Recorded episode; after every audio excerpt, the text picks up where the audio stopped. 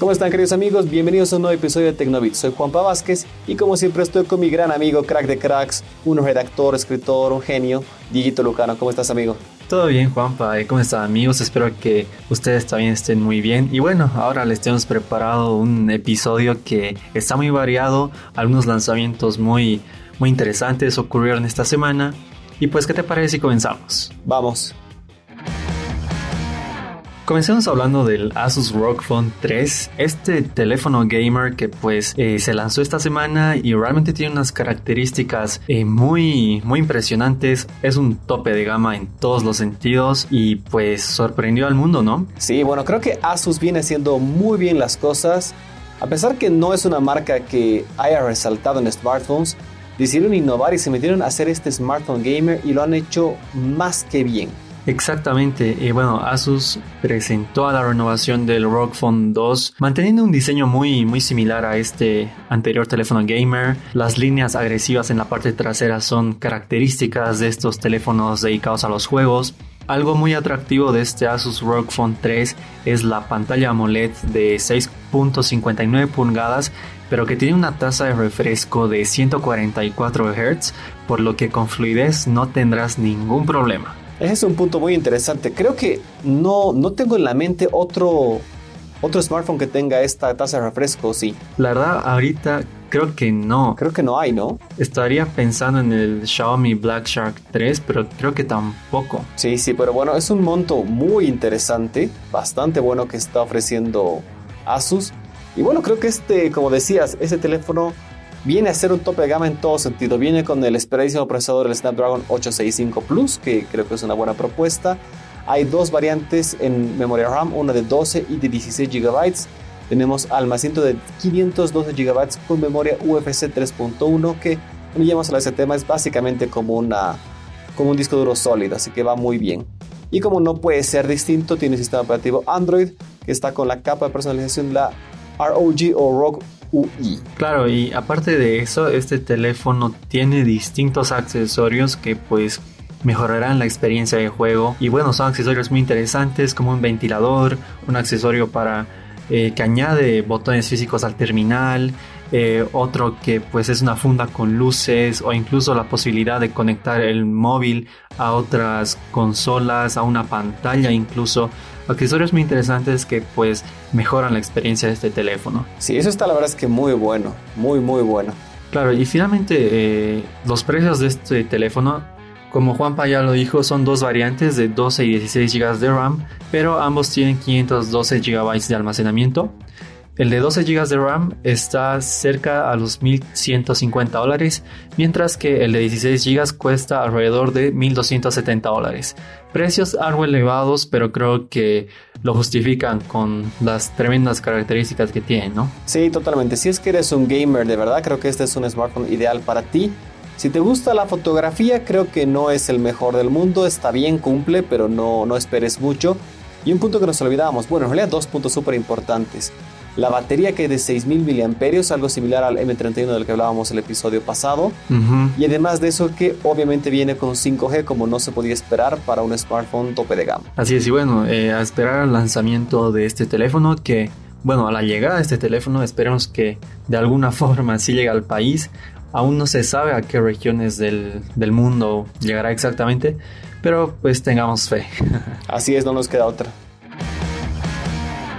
Bueno, hace unos días sacamos una nota en nuestra página web que decía, adiós gama baja, Google ya no los quiere. Yo sé que es un, título un poquito clickbait, un poquito alarmista, eh, no lo voy a negar, pero al fin y al cabo llega a ser realista, porque Google ya no está certificando dispositivos que tengan 2 GB o menos de memoria RAM. Entonces la gama alta antigua que conocíamos estaría prácticamente olvidada. Gama baja, perdón, la gama baja, estoy hablando mal, la gama baja que teníamos pensada estaría prácticamente olvidada. Exactamente, lo que pasa es que, bueno, em, Google anunció que un, cambio de planes, la verdad es que a mí me parece algo, un cambio de planes muy drástico y como tú ya dijiste, no certificará a los teléfonos eh, con 2 GB de RAM o menos. O sea, es decir, no podrán instalar las versiones de Android habituales y solo podrán instalar a Android Go, que es prácticamente la versión de Android para la gama baja, algo que hay que tomar en cuenta es que esta versión de, de, Android, Android Go, era el sistema operativo para aquellos celulares con un GB de RAM o menos. Pero las funciones de este sistema eran muy limitadas. Eh, tenían aplicaciones específicas para que funcionen en este sistema que pues la verdad a mí me parecían algo insuficientes. Sí, muy básico. Y pues bueno, ahora cada vez Google se pone más exigente con sus requisitos y eh, solo va a certificar, solo va a permitir que teléfonos con, 2 con 3 gigabytes, gigabytes de RAM en adelante instalen a, su sistema operativo habitual, si es que no quieren usar Android Go. Esto pues yo creo que va a significar un cambio de costos de producción y asimismo eh, de de costos de venta, ¿no? Es decir, si yo creo que si antes nos costaba un gama baja pues unos 800 bolivianos, yo creo que al menos ahora nos costará unos 950 o 1000. Sí, más o menos. La verdad es que es una decisión un poquito drástica y dura, pero me imagino que el trasfondo detrás de esto es garantizar calidad y que el rendimiento de los smartphones sean buenos, porque a veces le ponen cualquier tipo de, de componentes y funciona todo mal, y al fin y al cabo quien queda mal es el teléfono Android, y el sistema operativo, no queda, no queda mal la marca necesariamente, así que y ahí, es donde salen todos como que es que iPhone es mejor, pero ese es otro tema, porque no podemos comparar la calidad de un gama baja contra un iPhone, sea cual sea. Claro. Entonces, eh, creo que es una decisión dura, drástica, pero eh, personalmente estoy totalmente de acuerdo.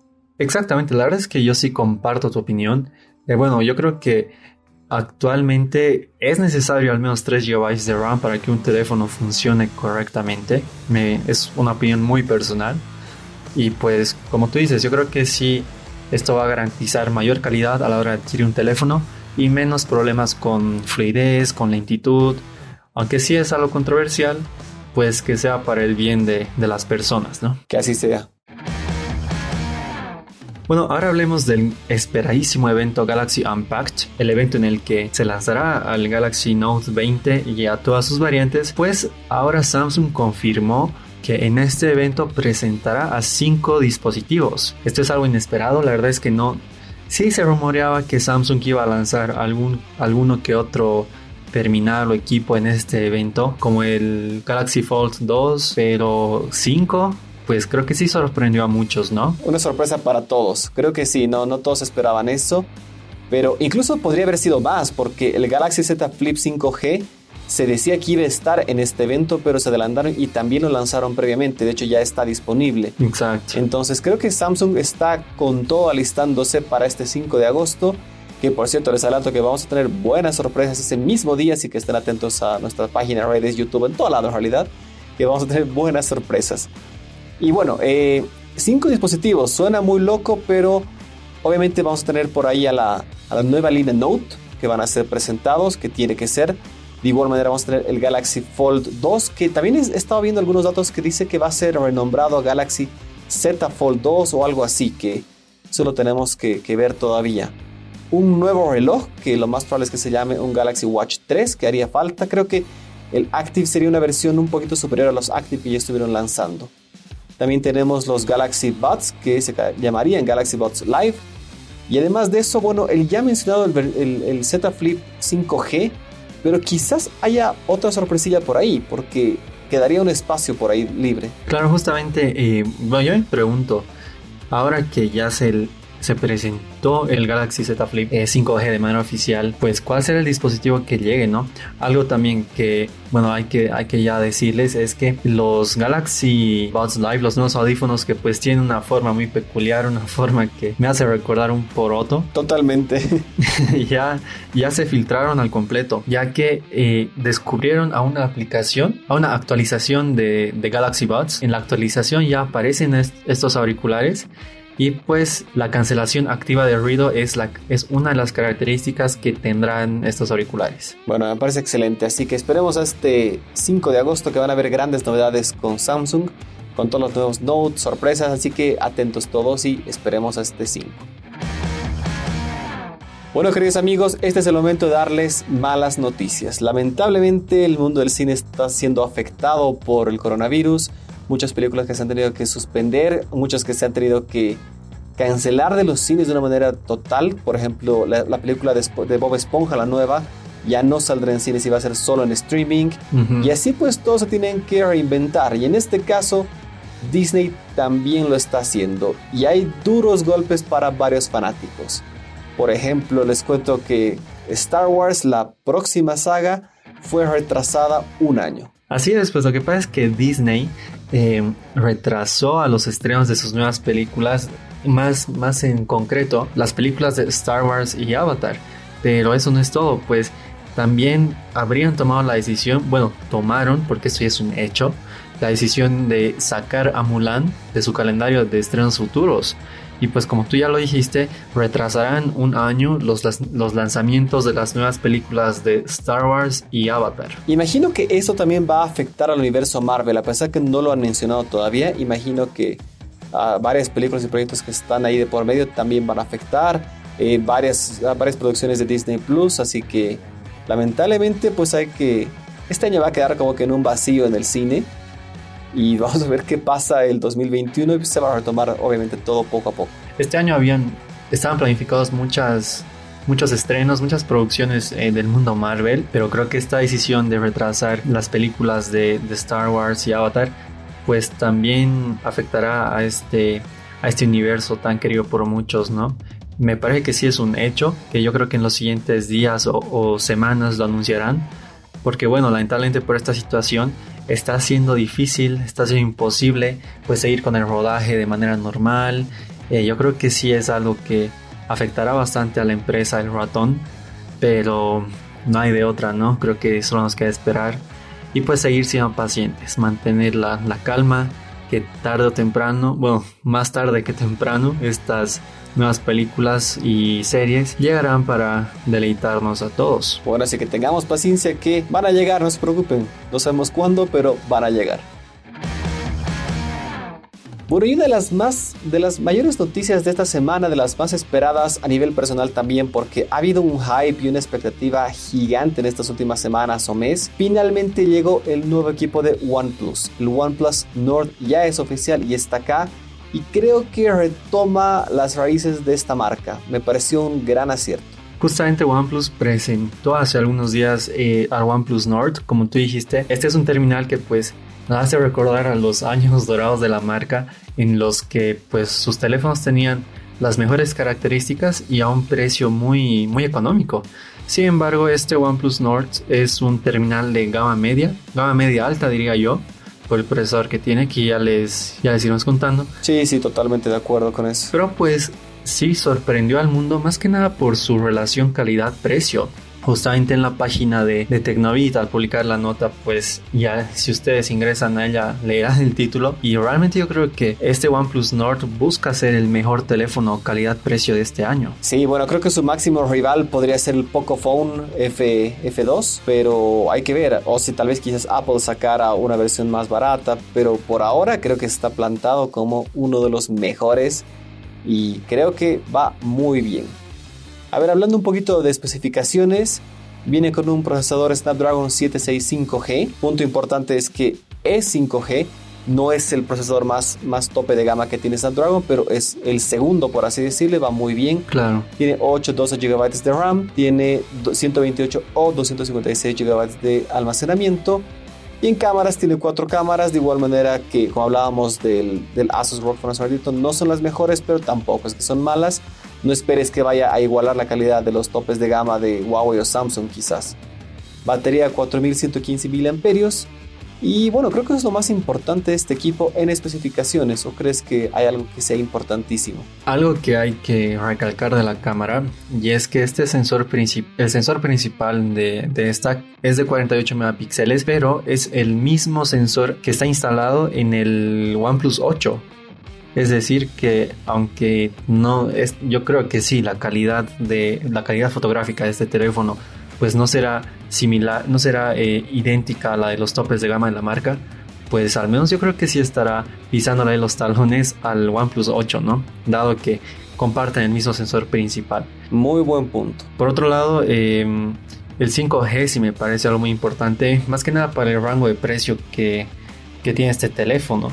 Ahora pues les mencionamos los precios, que sí es para mí el, factor mm, pucha, quizás más importante. Sí, total. El OnePlus Nord de 8 GB y 128 GB de almacenamiento costará cerca de 450 dólares mientras que la versión de 12 GB de RAM y 256 de almacenamiento costará unos 570 dólares. Bueno, un gran acierto OnePlus, creo que les hacía falta volver a esto y estoy más que contento con este lanzamiento. Y yo creo que este teléfono va a dar mucho, mucho de qué hablar. Claro, yo creo que bueno, no solamente te puso contento a ti, sino al mundo de la tecnología, puesto que muchos videos, muchos muchos reviews de este teléfono afirman que realmente es un teléfono de calidad, un teléfono que no, no, es, no se siente para nada como gama media, pero pues ya veremos em, a qué lugares llegará. Lamentablemente esta es una marca que es muy difícil de encontrar en la región latinoamericana, pero de alguna forma, al igual que el ROG Phone 3, pues podría hacerse presente, ¿no? Hay que tener fe, no nos queda otra. Exactamente, no nos queda de otra y pues a esperar, ¿no? Que realmente este sí es un gran teléfono, un gran teléfono que pues estará ahí peleando por ser referente en su, en su gama y pues gran lanzamiento de OnePlus. Bueno, una semana bastante completa, buenos lanzamientos, propuestas muy interesantes, cosas que se vienen, eh, adiós de algunos dispositivos de ya no van a ser certificados por Google, pero bastante completa e interesante. Como siempre agradezco muchísimo a todos por su presencia, espero que les haya gustado este episodio. Por favor no olviden seguirnos en todas las redes sociales que estamos ahí como siempre para ayudarlos. Gracias Diguito, es un gusto siempre estar contando con tu presencia. Igualmente Juanpa, esperamos que les haya gustado. Este, como tú ya lo dijiste, ha sido un capítulo muy, muy variado, lleno de muchas cosas interesantes y pues así seguirá, seguirá siendo este año, ¿no? Que a pesar de lo difícil que están las cosas, la tecnología no para, las cosas siguen y que así sea. Que así sea, no nos queda otra. Cuídense todos, un gran abrazo para todos y por favor quédense en casa. Chau, chau.